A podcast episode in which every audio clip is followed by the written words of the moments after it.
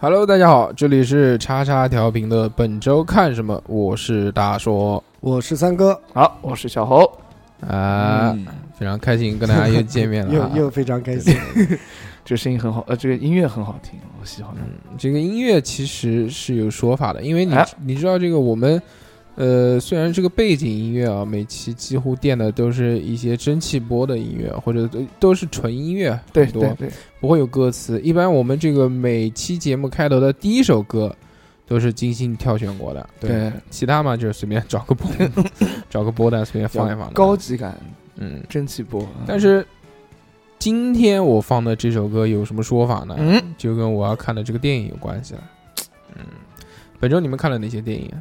本周看了一个《切尔诺贝利》那个叫美剧啊，对，美剧不是，HBO 放的美剧。对对对你这个看的是不是有点晚啊？这个是是是，我我一直也 知道这个事情，当然没参加，没时间那会儿，然后回顾一下，老找你吃，饭，你就没时间。就想回顾一下到底这个事情是怎么开始的，怎么结束的哦。但还有一集没有看完，切尔诺贝利这个这个剧啊，是一一出来之后，它是在什么时候出来的？它是在那个呃《冰与火之歌》快要完结的时候出来。哦，那个时候正好《冰与火之歌》又烂尾了嘛，烂尾了之后，他们就说啊，这个取代《冰与火之歌》的另外一部神剧是什么呢？就是这个切尔诺贝利应该是很早年就拍了，不是这两年拍啊，的，真的吗？嗯，不是这两年拍的，啊，但是这一部片子呢，其实它，你你说他有那么高的艺术成就呢？其实没有那么高，没有没有，因为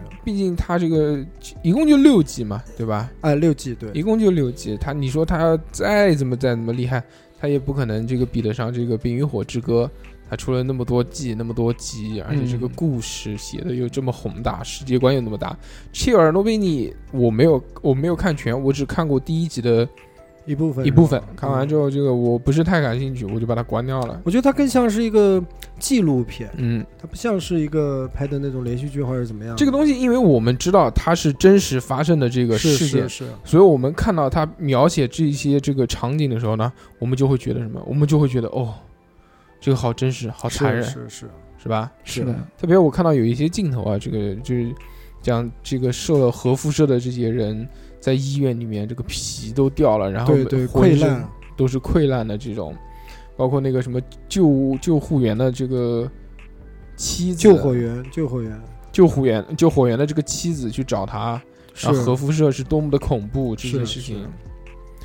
你看有什么？他妈什么我？你看我觉得我看，我觉得就拍的很真实啊，嗯，就没有那么像电影那么跌的那种起伏啊这种东西。我嗯每个人的细节啊写的非常好，画的那不是画的非常好，演的也非常好。话就我觉得印象最深的就是呃呃核辐射爆炸第几天以后，呃就是官兵要上去把那些石墨啊，就嗯石墨要把它那个掀到那个九十秒的时间，给你九十秒的时间来做这个事情。我觉得这个拍的就非常非常的好，嗯，很真，没有特别描写某一个人的大英雄主义，但是他每个人都很哦都写的很到位那种。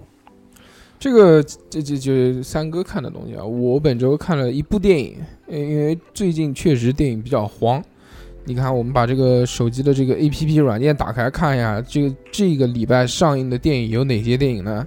目前在上映的这个《哪吒之魔童降临》还是《魔童降世》嗯这个我是特别想看的，因为它点映之前它的这个评分已经很高了。啊但是我点映为什么没有看呢？因为这个点映这个比较贵。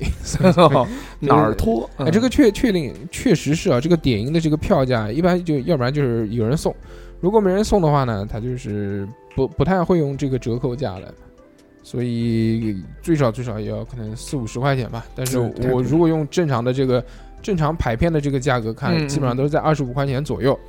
所以我选择等它上映之后再看，而且它点映也不是每天都有点映的，所以这个时间也对不上，排片也不会像那么多。第二，目前在上映的这个片子好像也是几啊，今天我们在录音的时候已经是周五了啊，这个周周五的晚上上了一个叫《跳舞吧大象》。喜剧片吗？跳舞吧大象是这个开心麻花里面的那个艾伦演的一个喜剧片，哦，故事情节讲什么不太清楚，反正不知道怎么样，因为我没有看到导演。我看这个导演是谁啊？这个导演的名字叫做林玉贤，是台湾人吗？他拍过哪些片子？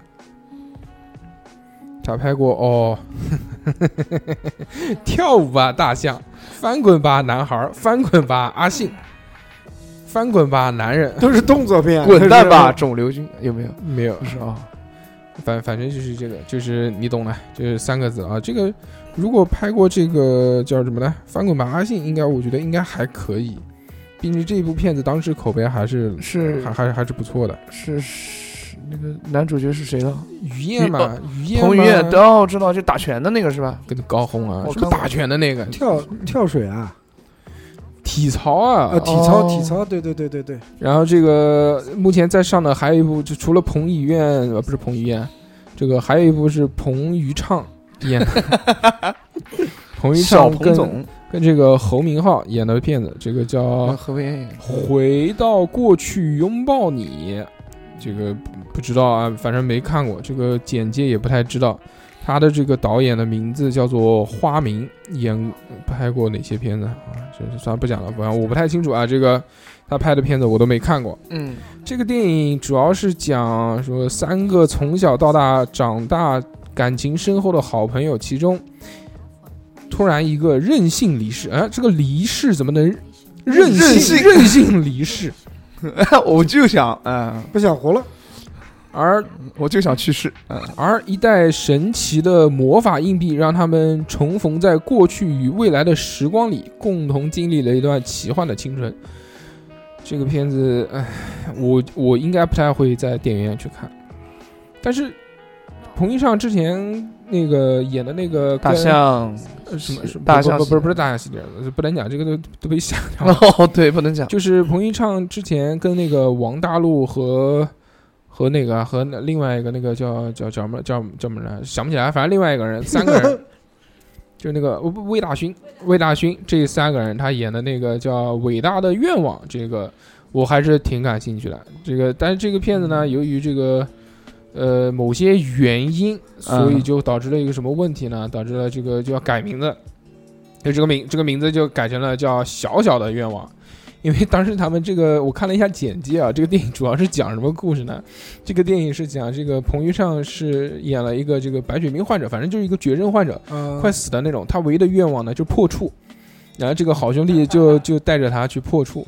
这个故事一下子就让我想起了哪部电影啊？就想起了原来我看过的一部电影，叫做《最好的一天》啊，还是最叫最爽的一天。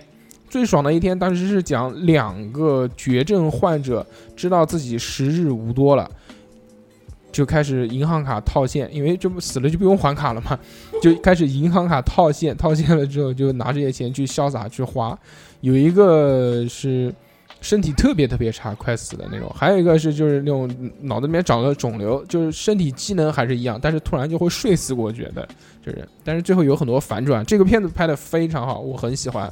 所以我觉得这种类型的片子呢，相对来说应该也还可以。啊，所以我觉得，有机会看。如果这个小小的愿望可以上映的话呢，我会选择在电影院里面看。但目前为止呢，就没有上映，也没有消息，突然就说撤档了。最近撤档的其实电影挺多的，包括那个少少年的你，年少的你年少的你，哎呦，那个看易烊千玺跟周冬雨演，嗯，看预告觉得特别好看，然后易烊千玺的那个演技也非常在线，因为他演了那个连续剧叫《长安十二时辰》，哦，看过一点，嗯看过几集，嗯，然后那个他在里面叫什么？易烊千玺，叫李李李碧嗯，是吧？呃，对然后老毕啦，然后他演演技非常好，非常好，然后他那个这个形容的真棒，三个非常好，那看来一定是很好。特特别好他那个演技特别好，我觉得有点用力，我觉得，哎呦，我不知道是不是我的幻觉，反正我个人认为好，似乎在这部电影里面有些用力，就是嗯毕竟李泌是一个儒雅嘛，这对不对？大儒，这个这个但都是对啊，但是易烊千玺他的整体比较大入，但是他那个每个人都有自己的那种，就是那种所谓，就就讲不上来，反正我觉得他演的不错，嗯，很好，不想不想不想，因为这个易烊千玺是这个。就这就是街舞里面的这个导师，对所以小何非常喜欢他。啊，这个很很圈粉，因为他这个年龄，他他所说的一些观点和他所身上所散发的气质就很成熟，而且，嗯、怎么讲呢？就是以上讲的就是最近在上的这些这个电影啊，然后这个银河补习班我们之前也讲过了，这嗯马上要上的叫这个烈火英雄，不知道烈火英雄，反正我我看过这个海报，我觉得好像还行。当时是有黄晓明、杜江，还有另而且三个男的，还有一个男的是谁啊？还有一个男的是那个吧，就是演那个，对对对对，这个欧豪是吧？哎啊，欧欧豪 嗯，这三个人，这三个人演的这个阵容嘛，我们看到还可以，但是不知道不知道这个怎么样啊？还有那个《行者使徒二》马上要上了。哦，对我这次看电影的时候看到一个预告片，是唯一的这个预告片都不在里面。这个片子呢是我们这个韩哥演的，这个鹿晗，哦在八月九号要上映，叫做《上海堡垒》。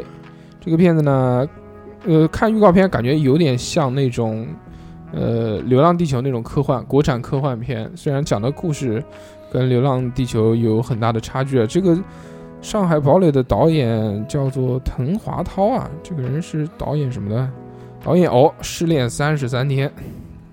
沉浮，王贵与安娜，王贵与安娜不是一个那个吗？电视剧嘛，《全职高手》真人版《向往的生活》其中的演员，这个东尼，我的体育老师，我最好朋友的盛大婚礼啊，应该是吧？东尼啊，路遥知啊，路遥知马力，它里面是一个明谢，算了就不讲了。反正这个《失恋三十三天》这个很有名的，很有名，最有名的一部片子。这个不知道，我觉得这种片子，我应该不会去电影院看，因为韩哥不太了解他的演技，所以算了。哦，最近还有一个这个老片子，又炒冷饭的片子，马上要上映了，在中国叫做《隧道尽头》，这个也是西班牙的这个西班牙和阿根廷合拍的这个悬疑片。哎西班牙的片子老是这样。可能是因为这个审查的原因啊，它都不能这个如期的上档，只能说是这个半年一年之后再上。这个隧道的尽头也是我这个五分钟看电影，至少有十个人都 都介绍过，都讲过这部电影了。就像之前的那个消，就钢琴钢琴调音师和那啊个消呃消失的爱人啊叫什么？什么就讲什么证什么的，想不起来。反正这种西班牙悬疑片有一套流程的。现在一提到这个西班牙，就想到了这个悬疑片。啊，之前还有一个那个，我之前还在节目里面介绍过的，就是那个女的穿越回去之后，然后遇到了过去的自己的那部西班牙叫叫《海市蜃楼》，对这部片子，嗯。哦，我跟你们两个讲，你们可能没有什么太多的共鸣，这是不是我讲的都没有看过？我一般小何把话筒给六六，好好好好好，因为小何在旁边似乎已经听懵了。我我想讲啊，好，你不要讲讲，你话筒已经拿掉了，你就不要讲。刚刚我在这边不得不得不得已经讲了十三分钟，你他妈一句话都没讲，你还讲什么呢？你就跟你二两哥哥一会儿玩一会儿游戏好吗？这样就这样就留下我们这个老中青三代。三哥之前已经讲过了切尔诺贝利，他的这个表演时间也结束了。我对我一般没怎么看，我最近看看一些东西，看那个那个你这个呃黄的不能讲自媒体哦不不不啊，自媒体拍的一些那个嗯介绍古墓的，哦，哎，我觉得有有一个叫叫大龙带你逛五 A 级景区，啊全部都是一些呃讲一些古墓啊、嗯陵史啊，讲一些东西，我觉得那看来挺有意思那。你你对这些什么历史完全不懂？你看对，我不懂，但是我哎，慢慢的我就了解了，就是每个朝代的啊都不一样啊就，长为什么知识会被盗啊？怎么被会被盗墓的啊？那这个东东西它是带你下到墓地里面去看吗？对对，他会带你去一些五 A 级景区，它不是所有的陵园都会开放，它会这有一些是不开放的景区，他会自己哦进去以后带你去看一下。偷偷进啊，不不，他肯定是工作人员哦同意了以后带他进去的。兵马俑。挺有意思的，挺有意思的。行。然后这个我讲了半天啊，我还没讲到我这个礼拜看了什么片子。哎，为什么我在这个这个电影的这个软件里面已经看不到这个片子？不会下映了吧？应该不会。这部片子讲起来呢比较惨，我先讲这个名字啊。这部片子的名字叫做《灰猴》，灰猴是灰色的灰，猴子的猴。这部片子当时是讲什么？当时是是讲是这这个这个这怎么怎么说呢？就是这个两个字是在西北一带的这个骂人的一句话，嗯，就比如说别甩儿，或者是鬼屌，或者嗯就类似于这种话，但是就又不是那么难听。啊。这部片子哦，我看到了，上映四天累计票房三百四十三万，啊，那就不该了。些许些许有些这个惨淡。些许有些惨淡。确实啊，我看了一下这个周六呃周六都没有排片，只有周日有排片，而且只有全南京只有两家，啊，这两家还只排了就是一场一场，呃，确实比较惨。这个片子应该是小众片，相信大家应该都没有看过。这个片子是谁演的呢？这个片子是王大治演的。王大治你们知道是谁吗这好？熟啊，不是打球的那个王大治，是跟那个之前董董董洁谈恋爱的那个王大治。哦，他之前还演过一个那个国产的抗战黑白电影，其实评分也很高的。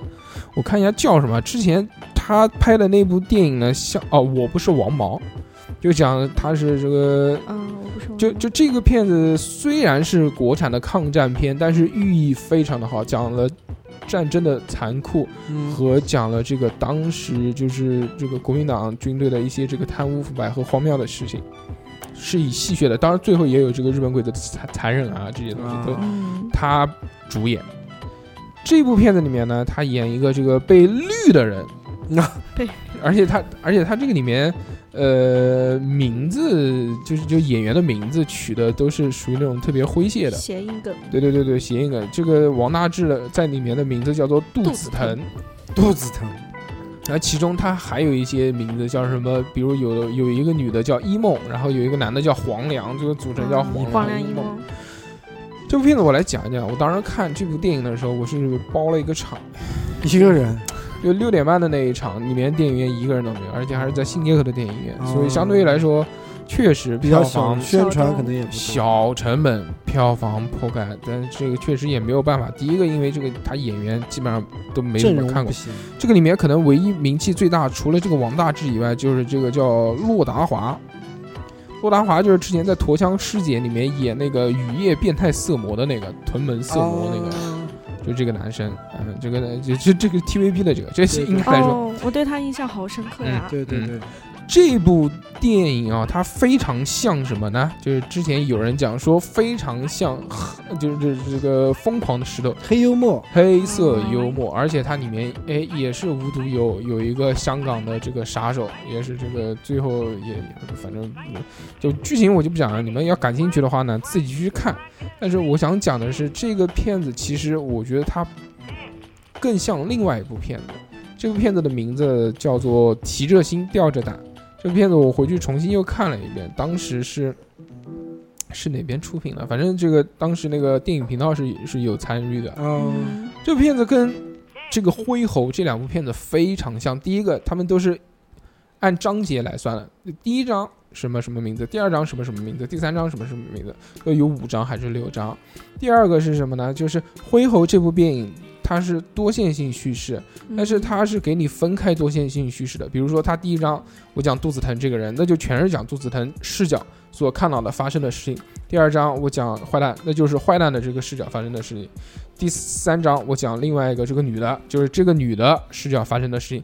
但是，他每一个人不同的视角看到的这个事情都是在同一个时间段发生的，哦所以就是你第二章你看到的事情是不一样的，但这个时间点还是在第一章发生的那个时间点。点，嗯，啊、就是多线性，然后多多时间点插入的叙事。嗯，这部片子，嗯，我觉得不能算特别好的片，因为看到后面会略显幼稚，特别是收尾，我觉得没收好，收到最后就已经有点假大空了，哦就觉得。而且有很多 bug 在这边，就觉得让人会觉得特别莫名其妙。就比如最后抓捕坏人落网的那一个镜头是坏人骑着自行车滋滋骑骑到了一个大桥上，然后结果前面砰灯一亮，坏人一照，哎呀，然后看见前面停了四五辆警车，用大灯照着他，那这个镜头就很明显，就很蠢啊！嗯就你这个这么大的车，即使不开灯，我也能你离离看见着老远你也能看见，你怎么可能骑到那么眼前？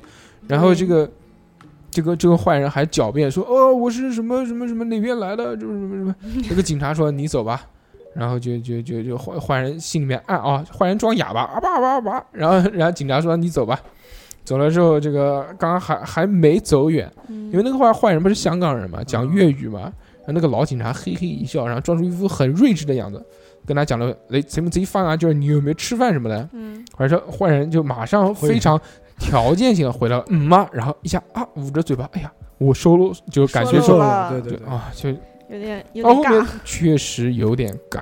太干了。但是前面的这个这个这个至少四十分钟以内，我觉得还是挺好的。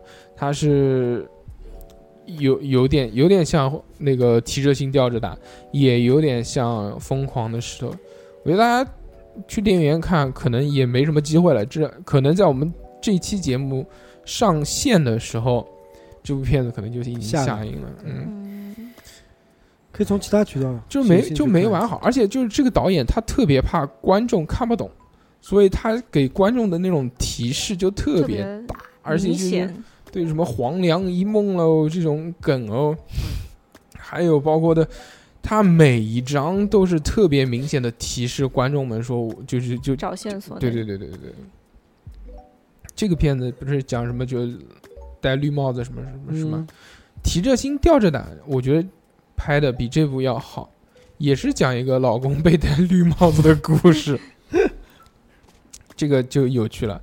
这个电影呢是讲在一个饭店里面，啊，这个饭啊、同样，呃，这这刚刚我们讲的灰猴也是在一个饭店，两个男主角同时都是饭店老板，然后这个提着心吊着胆的这个老板呢，他有一个毛病，他这个毛病是什么呢？就是不举，他就因为有这个毛病，他他就每他就很害怕，他有一个心病，他的心病是什么呢？就是怕老婆出轨，给他戴绿帽子。他在有一次出门采购面粉的途中呢，听到有一个伙计，就卖面粉的那个伙计对他说了，说这个我看到这个你老婆出轨了。然后他说怎么可能？他说小其其实也不是我看到的，是我听我一个朋友讲的。我朋友是在哪边哪边买东西，听那个伙计讲的。伙计是听他什么说了，反正各种他妈传，传了之后他说我操，这是不是这种事啊？然后就很愤怒的回家，回家一看，哎，就就房门，他有一种那种魔幻主义，就非现实魔幻主义。它下面是那种很破的饭店，然后上面装修的就有点像那种宫殿一样的那种感觉，就而且包括它电影里面有运用很多那种黑白动画，就黑白的镜头和无声电影的那种镜头，嗯用的是那种。嗯，就卓别林的那种配乐，然后还是打字幕，说就就对话已经没有了，已经是一个字打上去，黑屏，然后上面打什么，他问他什么什么什么什么，这种嗯表现一些动作的场面。哎，这个男的正好就上去了，上去就听到就房间里面有有叫声，就啊啊好爽啊什么这种东西了。然后他一敲门，就看到一个男的跟他老婆在一起衣冠不整，嗯然后那个他老老婆说这个是医生什么帮他来按摩什么，他不信，然后就打了一顿，之后就找了一个杀手要去杀他老婆。哦，之后中间引出了很多的事情。这个当电影当时在里面也没什么出名的演员，最出名的演员那个时候那个哎、那个时候也没出名，就是 任素汐，任素汐在里面演一个演一个还还是比较好看的一个女生。如果大家感兴趣的话呢，其实可以看一看我刚刚讲的这个提着心吊着胆、灰猴等有资源之后，嗯大家还是通过这个正版正版的视频网站肯定会出来嘛，对不对？大家也可以看看消遣，但是进电影院看了嘛，你们可能也没什么这个这个这个机会了，这个提着心吊着胆还得奖了呢，对吧？上海电影节的奖。还可以，这部片子我觉得拍的挺好的，作为这个国产的这种这种悬疑喜剧，啊里面嗯黑色幽默该有的这个都有了。最后就下个礼拜，我觉得最想看的应该就是哪吒。哪吒哪哪吒到现在都没看，就很多人看完之后就炸了，就哇太他妈好看了，是动画片吗？动画片。对动画片，嗯，你可以带小朋友去看，你儿子其实可以哦，你儿子不能看，你儿子有幽闭恐惧症，你儿子才有，嗯，他儿子不敢进有黑的地方了。那比太小了，嗯太害怕年纪比较了小，害怕。哪吒这个片子呃是这个之前大圣归来的那个团队做的，所以这个饺子，所以应该都还就是就是质量都还可以。但之前大圣归来的那个导演应该不是饺子，哦，饺子这个导演呢，他出名是因为他之前拍了一部短片，这部短片的名字叫《大打个大西瓜》，大家上网可以看一下他的这个个人风格，其实是非常强的，而且他的这个叙事能力和他包括对这个故事的这个编排啊，嗯都非常棒。当时这个短片一出来之后，说是个人作品，在网上就炸了。哦没想到这么多年之后，哎，出江湖了，开始这个拍这个动作片、拍电影、拍动画了。希望啊，这个这个片子能大火。毕竟这个动画片大火了之后呢，可以带动我们这个国内的这个动画市场。毕竟《大圣归来》赚着钱了嘛，《大圣归来》你知道多少？《大圣归来》有九点八亿啊，哇快十个亿哦。那个之前拍的那个动画片，那个什么白蛇，白蛇之缘起啊，还是嗯青蛇之缘起？我想不起来，我没看那个电影。那个电影好像也是三四亿，就既然这不管怎么样，成本收回来肯定赚钱。嗯，这部哪吒也创了一个记录，就国产动画片上线一个半小时破亿，哦，这也很厉害了。对吧？对当然，正好它也是归在这个暑假档里面，小孩没事儿干，到电影院乘乘凉。哎，但是看这部片子，我一定要选好时间，不要我就有小孩儿我就很怕撞小孩儿，可能要晚一点看，要不然真的撞到小孩儿就是没法看了，大喊大叫。那但也能理解嘛，小孩儿这个对不对？对，就是这个天性，也不能封杀他的天性。呃，那么这一期非常感谢大家这个收听我们的节目，下个礼拜看什么，我们下个礼拜再说。大家拜拜，拜拜拜拜。